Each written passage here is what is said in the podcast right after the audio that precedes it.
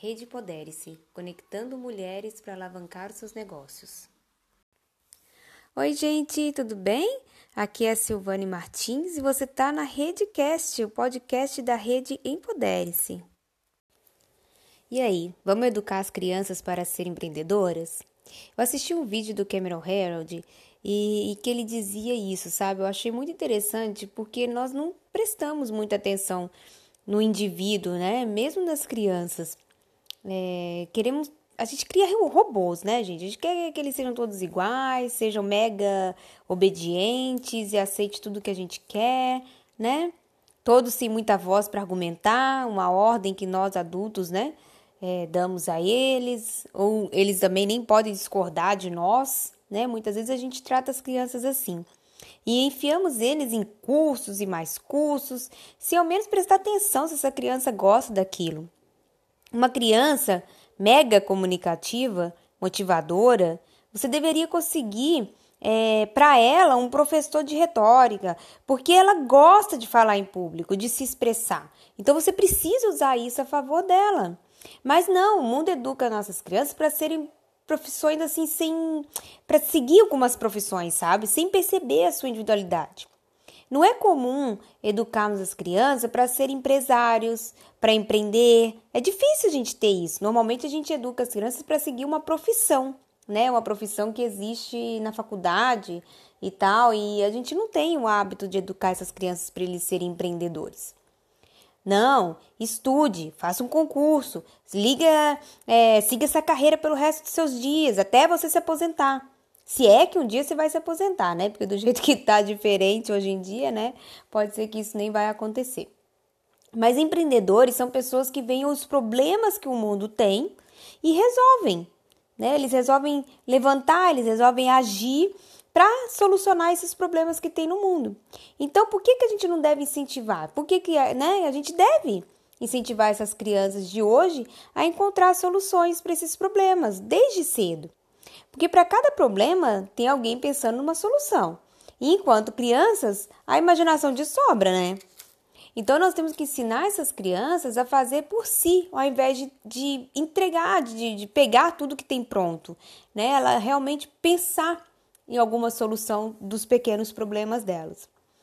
Porque quando a gente ensina as crianças a perceber as suas aptidões naturais, em ser um empreendedor, perceber suas é, aptidões empreendedoras desde cedo, a gente vai estar tá espalhando crianças criadoras de negócios ao invés de ficar esperando doações do governo, por exemplo.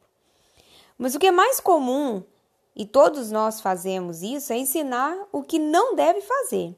A sociedade ensina que temos que estudar, fazer faculdade, MBA, mestrado, doutorado, é, é para trabalhar em uma companhia num cargo alto, mas sem você estar tá completamente satisfeito. O que importa é você ganhar dinheiro. Mas quem criou essas companhias?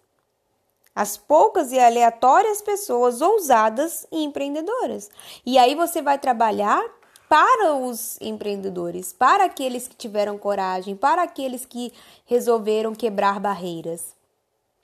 Mas as pessoas têm tanto medo que as crianças despertem muito cedo para o trabalho, e aqui eu não digo para tra eh, trabalho infantil, não, tá, gente? Mas sim aprender sobre o trabalho, que bloqueiam essas nossas criatividades, sua liberdade de pensamento. A gente fica tão preocupado com isso que a gente não é, observa e aproveita o que é natural nessa criança. A questão é educar as crianças para usar a sua criatividade, para saber aproveitar de um problema, de uma dificuldade, de uma demanda da sociedade e achar a solução ganhar dinheiro com isso, de forma honesta, justa, consciente. Agora, as escolas deveriam enxergar essas características das nossas crianças e adolescentes e ter matérias sobre empreendedorismo. Seria maravilhoso, gente, se as escolas educassem as pessoas para pensar como empreendedores com uma disciplina curricular mesmo na escola. Ensinar a elas o verdadeiro valor do dinheiro, do não desperdício, de valorizar o que, que tem, né? Do valor, isso financeiramente mesmo falando agora, do que ele te pede para comprar. Porque para essa criança ela precisa entender que não é só ir numa loja e pegar o que ela quer e sair da loja. Você precisa trabalhar, você precisa ter dinheiro para pagar aquilo ali tudo que ela quer. Então, a mesada, ela ensina as crianças a só quererem e esperarem por um emprego e a não fazer por si mesma.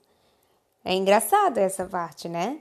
Realmente a mesada, ela sabe que ela fazendo ou não alguma coisa, ela vai receber no final do mês. Então, beleza, você funcionária, porque isso para mim é o comum, né? Aí agora, a gente, se a gente, é, você fica com essa atitude, você ensina ela a esperar por um contra-cheque no final do mês. Agora, o que a gente precisa fazer é ensinar essa criança para ela procurar fazer algo, algum serviço, alguma coisa que ela possa fazer e negociar sobre isso.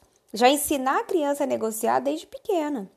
Entenda que eu não estou dizendo que as crianças, é, para as crianças terem obrigações domésticas e que, porque assim, uma coisa é todos nós que moramos nessa casa, nós temos obrigações domésticas. A gente tem que manter o nosso quarto organizado, isso para adultos e crianças. Manter o quarto organizado, tirar o prato da mesa e levar para para pia, né? Organizar os brinquedos. Isso é uma obrigação dessa criança, assim como todo mundo que mora naquela casa. E eu não estou dizendo que você deve pagar essa criança para fazer o que ela tem que fazer, porque isso é uma obrigação dela. Ela tem que manter a casa organizada assim como os pais mantêm, né? Então, ela tem que arrumar o quarto dela, ela tem que ajudar na organização da casa. E é isso, ela não tem que ser paga para fazer isso. Isso é uma obrigação que todos nós devemos ter. Mas a outra coisa, que ela pode achar outra coisa que ela possa fazer em casa, ou que ela possa ajudar alguém da comunidade, ela possa fazer algum, por exemplo, se você tem um quintal, ela ajuda a recolher folhas no quintal, ela ajuda a, a sei lá, a organizar as plantas, enfim, alguma coisa assim. E para isso vocês negociam, olha. Você, se você me ajudar então a organizar aqui, a fazer esse trabalhinho aqui fora, você vai receber então por essa por esse trabalho. Porque daí sim você vai estar tá mostrando para ela que se ela trabalhar, ela vai ser recompensada. E isso é obviamente que não é trabalho infantil, trabalho, né? Tem nada a ver, é coisas da casa que eu tô dizendo, né? Agora a criança ela pode ter assim um cofrinho, e isso é muito bacana, a criança ter um cofrinho em que 50% do valor que está nesse cofre, ela vai para conta da casa, tá? Para ajudar na casa, 50% para conta dos brinquedos. Ou seja, ela tem metade do valor, ela vai deixar para a conta da casa, 50% para a conta dos brinquedos. Esse 50% dos brinquedos é, que elas gostam, né, com, gastam né, com o que elas quiserem. Os 50% da conta da casa, o que, que acontece? A cada seis meses, esse valor que ela poupou né? Porque na verdade esse 50% que eu falo que é conta da casa, não para ela pagar as contas da casa, não. Ela vai deixar 50% guardado e 50% ela vai gastar com o que ela quiser. Sendo que esse 50% que fica na casa, a cada seis meses ela vai para a conta no banco. Então, a cada seis meses você pega esse valor e deposita no, no banco, na conta dela. Assim você vai ensinar essa criança o hábito dela de poupar e não esperar ter 25, 30 anos para você começar a contribuir com a sua aposentadoria, né? Começa cedo a poupar, ter sua renda, a quem sabe fazer até uma aposentadoria privada, para não perder esses, esses anos todos, né? Não, é, não ler. Outra coisa que eu achei muito interessante que ele falou é não ler todos os dias para os nossos filhos. É, você deveria ler para os seus filhos de três a quatro vezes por semana e nos outros dias você dá objetos na mão deles e pedir para que eles contem uma história. Isso faz com que ele seja criativo, faz com que ele pense, faz com que ele desenvolva o pensamento criativo dele. Incentiva eles a falar em público, mesmo que por a, só para, para os parentes, para os conhecidos. Isso é uma característica empreendedora, é saber vender, é saber falar, é não ter vergonha de estar na frente das pessoas se expondo. Mostre quando o serviço de alguém, é, que você foi num restaurante, que você foi em algum lugar e aquela, aquele serviço foi é, mal atendido, não foi bacana, mostra para essa criança que aquele serviço não foi legal. Porque daí ali ela vai poder perceber que aquele funcionário não contribuiu para que aquela empresa tivesse um bom, um bom serviço. E assim o cliente vai acabar tendo uma, uma percepção negativa daquele local. Né? Então, se você mostra para ele quando um, um, serviço foi mal feito e também quando foi bem feito, ele consegue também perceber a partir daí a importância de ter um serviço bem feito numa empresa.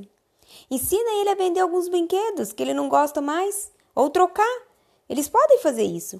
Alguns eu acho que deve doar sim, porque daí a criança aprende a ter, é, para ser altruísta e tudo mais. Mas outros, aqueles que ele mais gosta, aqueles que são muito legais e que tem um valor agregado é, alto, por que não ele vender aquele para comprar outro que ele tanto quer?